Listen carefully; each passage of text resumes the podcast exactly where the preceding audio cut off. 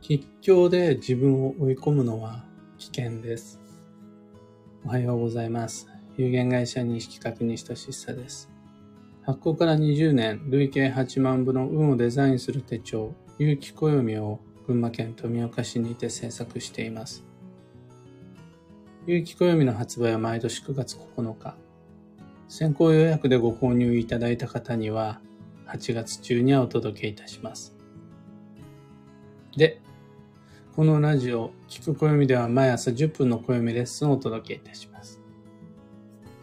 今朝は、正しい選択のために不可欠な妥協の余地というテーマでお話を。弊社の講座にて、暦の読み方、基地方位、強方位、基地時期、強時期などの鑑定方法を学ぶ受講生の方は真面目なタイプが多いです。というか、運に興味を持って自分の人生の選択に対して真摯に向き合おうとする方は、ちゃんとしている方が多いような印象があります。でその真面目さゆえに、結構ルールに対してちゃんとしようとする方が多いです。そのちゃんとしようとする姿勢はいつの間にか固定観念とか決めつけ、あとは自分自身の人生を制約してしまう。無意識にそういう風になっちゃうっていうことがまあ多々あります。運の知識をご紹介する上で僕の講師としての役割、インストラクターとしての役割はまずその固定観念、決めつけ、強制、制約みたいなものを解くことだったりします。だからみんなが基地方位、強方位って聞いたときに基地方位に行かねばならない。強方位には絶対行っちゃいけない。みたいな無意識に持ってしまうこだわりのようなものを、あ、そういうのないからね。そ、その考え逆効果だからね。で、まずご提案するところから僕のお話が始まったりします。それ僕の役割です。これは運の世界に限らないことだと思うんですが、あらゆる分野において、この答えが唯一絶対である。これだけは絶対にしてはいけない。みたいなことって、もう、嘘だと思うんですね。嘘というか、まあ、そういうのあるんでしょうけどね。この薬品とこの薬品は絶対に混ぜてはいけない。なぜならば、みたいなのはあるのかもしれないですが、そういうふうに、強制固定観念を作れば作るほどに、持ってる手持ちの知識が自らの運を縛ってしまう。自分の人生制約させて、制約をかけてしまう。その時点で実は運は下がっちゃうんだよっていうのが怖いところで。もう絶対にこうであらねばならぬというのはないよ。これがあらゆる吉祥鑑定の基準を上回る最優先上位のルールだったりします。だから、理論上確かに間違いない、教科書通りの正しい吉祥鑑定の答えだったとしても、それだけが正解、それだけが唯一の答え、それ以外全部不正解、絶対これでなくちゃダメ、と、不自然な思い込みによるこだわりの制約をかけてしまった時点で人の運は停滞しちゃいます。だから、その暦を読んだ時点でこの方位に行かなくちゃならない。この時期には絶対動いちゃいけないっていうふうに思い込んだら、もうその時点で停滞は始まっちゃってるっていうことです。これ怖いですよね。無意識だったりするんで。また真面目な人にほど多いんで。正しいことをやろうとしてる人ほど運が悪くなっちゃうっていう。絶対間違っちゃいけないっていう無意識の思い込みが自分の運を悪くしちゃってるっていうのは、これは本当に怖いです。ただよくよく考えてみれば、どのような状況にも例外って必ずあるもので、また、どんなに立派な基準があったとしても、人には、物には個人差、個体差っていうのが絶対あって、そうすると、正しい吉凶鑑定のロジックもある意味、大体ざっくりの目安でしかないっていうことなんです。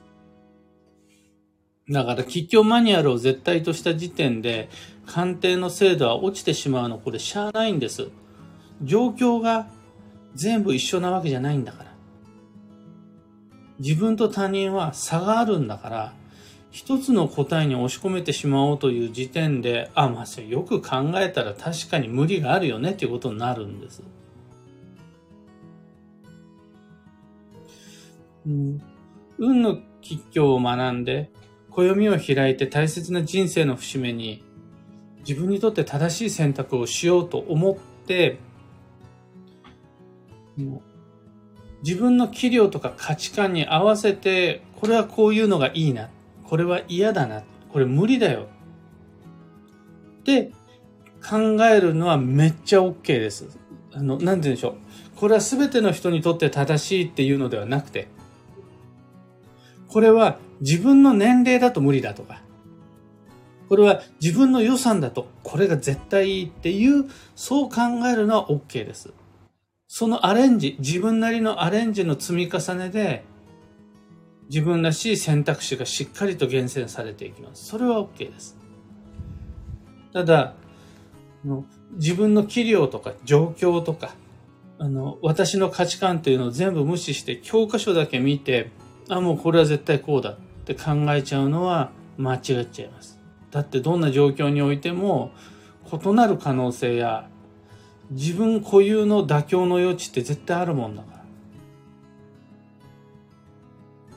ら。で、これは別の言い方をすると、あのでも他にも道あるよねとか、まあ、ここら辺はしゃあないかなって思えてる自分は正しい答えを選びます。あの、ちょっとわかりにくいですね、今日。うんと、正しい答えはこうであらねばならないって思ってる時点で間違ってます。そうじゃなくて、まあこれが教科書には正しいって書いてあるんだけど、自分の今の状況だと、ちょっとこれ難しいかな、こっちでもいいかなって思えてる人は正しい答えを選べるという。その妥協の余地を持っている人だけが本当の意味での自分に最適な回答を手に入れられる。っていう感じなんです。もっともっといい加減になってもいいよっていう話。絶対にこうでばあらねばならぬって、その強い制約で自分を追い込まない方が、実はより運に誠実に向き合えているっていうことになります。だから、もう、あい、なんて言うんでしょうね。もう、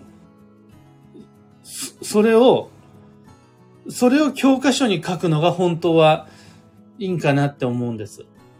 鑑定の際に、これが基地、これが今日っていうのだけを伝えてしまうと、そのことによって運が悪くなっちゃう人がいるから、まあ、吉祥とか言ってっけど、ぶっちゃけた話、妥協の余地いっぱいあるからねっていう、そっちの方を伝えるのが、本当の講座だったり、本当の鑑定だったり、本当の教科書なんじゃないかなって、そのことに気づくのが、基地を選ぶための最も基本的な知識なんじゃないかなって思いながら今日も暦を読んでいます。今朝のお話はそんなところです。あんまり、その、なんて言うんでしょう、知識という感じではないんですが、今日お話ししたようなことこそが、ちゃんと運を向と向き合うために必要な知識、経験則なんじゃないかなって、強く思っています。二つ告知にお付き合いください。まず、有機暦先行予約限定セット、ご注文の皆様にお知らせ。現在もうスタッフ総出で発送準備中で、あとは僕のサイン本の仕上げさえ済めば配置が完璧に整うんですが、なんとかそれ、お盆中に終えて、発送作業は8月の17日から始めます。そうすると最短で翌日18日にはお手元に届きます。5月中にご注文いただいた方には、もしかしたら8月18、19にはお届けできるはずなんです。というわけで、もう少しだけお待ちください。次に、東京鑑定会に関して、月に一度、第4水曜日に東京の青山にてお待ちしています。次回開催が2023年8月の23日水曜日。今予約サイトが不調なのでメールにてご予約受けたまります。詳細とお申し込み先は放送内容欄にリンク貼り付けておきます。さて、今日という一日は2023年8月14日月曜日。台風が終わったらというわけです。この台風が古い季節のモヤモヤを一掃して日本全国新しい季節を運んできてくれるはずです。だから、いつそうなってもいいように、このお盆の間に再始動の体制しっかり整えておきましょう。幸運のレシピはトウモロコシ。これは旬の黄色い美味しいやつが吉という意味です。そうするとトウモロコシ以外にもう一つ選択肢があって、かぼちゃも吉です。最後に、今日のキーワードは、義務、当然の務めを果たす。その心は、他人から求められる無理な常識、無理な依頼に注意を。相手側の都合や相手側にとっての当たり前に飲み込まれちゃうと自分らしく過ごせなくなっちゃいます。まあ、とはいえ、他人のお願いとか、他人の頼み事なんて大体は他人にとっての都合なわけで、それはもうしゃあないんですが、その時、いや、私にも都合があるよ。私でもできることとできないことがあるよ。この部分を見失わないでおければ安心です。以上、迷った時の目安としてご参考までに。ところで、聞く暦ではツイッターにてご意見ご質問募集中です。知りたい占いの知識や今回の配信へのご感想など、ハッシュタグ、聞く声、聞く暦をつけてのツイートお待ちしています。それでは今日もできることをできるだけ、西企画西俊久でした。いってらっしゃい。ひでみんさん、おはようございます。石川さゆりさん、おはようございます。小川智美さん、おはようございます。たかさん、おはようございます。くーさん、おはようございます。N シャンティさん、おはようございます。アルココさん、おはようございます。お盆休み中の朝からお付き合いいただき、ありがたいです。みんなの空って今晴れてるんですか？晴れてるところ多いですね。僕の住む群馬県富岡市、岡本は今日は明るいんですけど、曇り空ですね。青空は見えないです。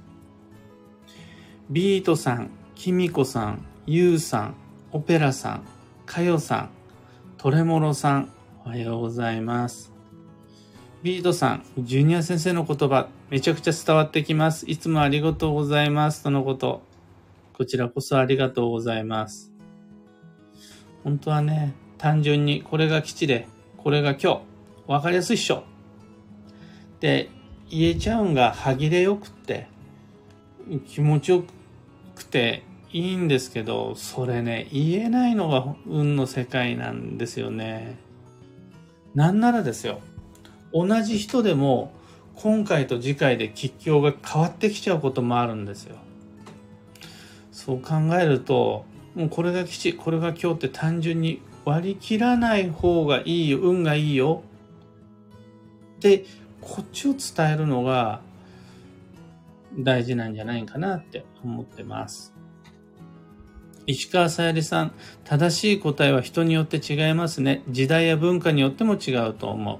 幸せの形を一つに絞って、こうなるべきに縛られると不幸にしかならなそう。大学でなきゃダメ、結婚しなきゃ不幸みたいな、というやつ、本当におっしゃる通りで。ただ、これはいいと思うんです。例えば大学という選択肢もあるよ。ちなみに結婚っていうのも一つの可能性だよね。これめっちゃいいと思うんです。あと、あのそういう複数の可能性やいろんな妥協の余地の中から、いや、みんないろいろ言ってっけど、私の今の状況と私の今の価値観においてはこれしかない。という生き方、考え方はもう本当にその通りだと思うんです。それは世界が見れてるなって思います。が、それをね、教科書とか、暦に書き、なん、暦にあるものをこれであらねばならぬって言っちゃうのはまあ大体間違っちゃうんかなって教科書や暦の中には自分らしさが反映された自分固有の価値観とかって載ってないはずなんで。そ載ってないのにそれを見て答えを決めちゃう。は、ちょっと厳しいですね。Google さん、ん？グルーブさん、おはようございます。漢方花子さん、おはようございます。N シャンティさん、土曜明けが台風で分かりやすいですね。風の年らしい、無事明けますようにとのこと。まあ、台風一過っていうやつ。その、台風が過ぎた後の、ある意味清まった街とか、清まった空、台風が落ち着いた後に、ブワーって風が運んでってくれた、いろんな清め、けあの、汚れは、わかりやすい季節の変わり目の到来かなという感じ。まあ、とはいえもうすでに開けてるよっていう人は全然いて OK なんです。日本全国平均的にって考えると、あこれで台風が終わって、ね、8月16の新月ぐらいから下半期の再始動かなというのが僕なりの暦の読みです。というわけで、今日もマイペースに運をデザインして参りましょう。僕もサイン本を仕上げに行ってまいります。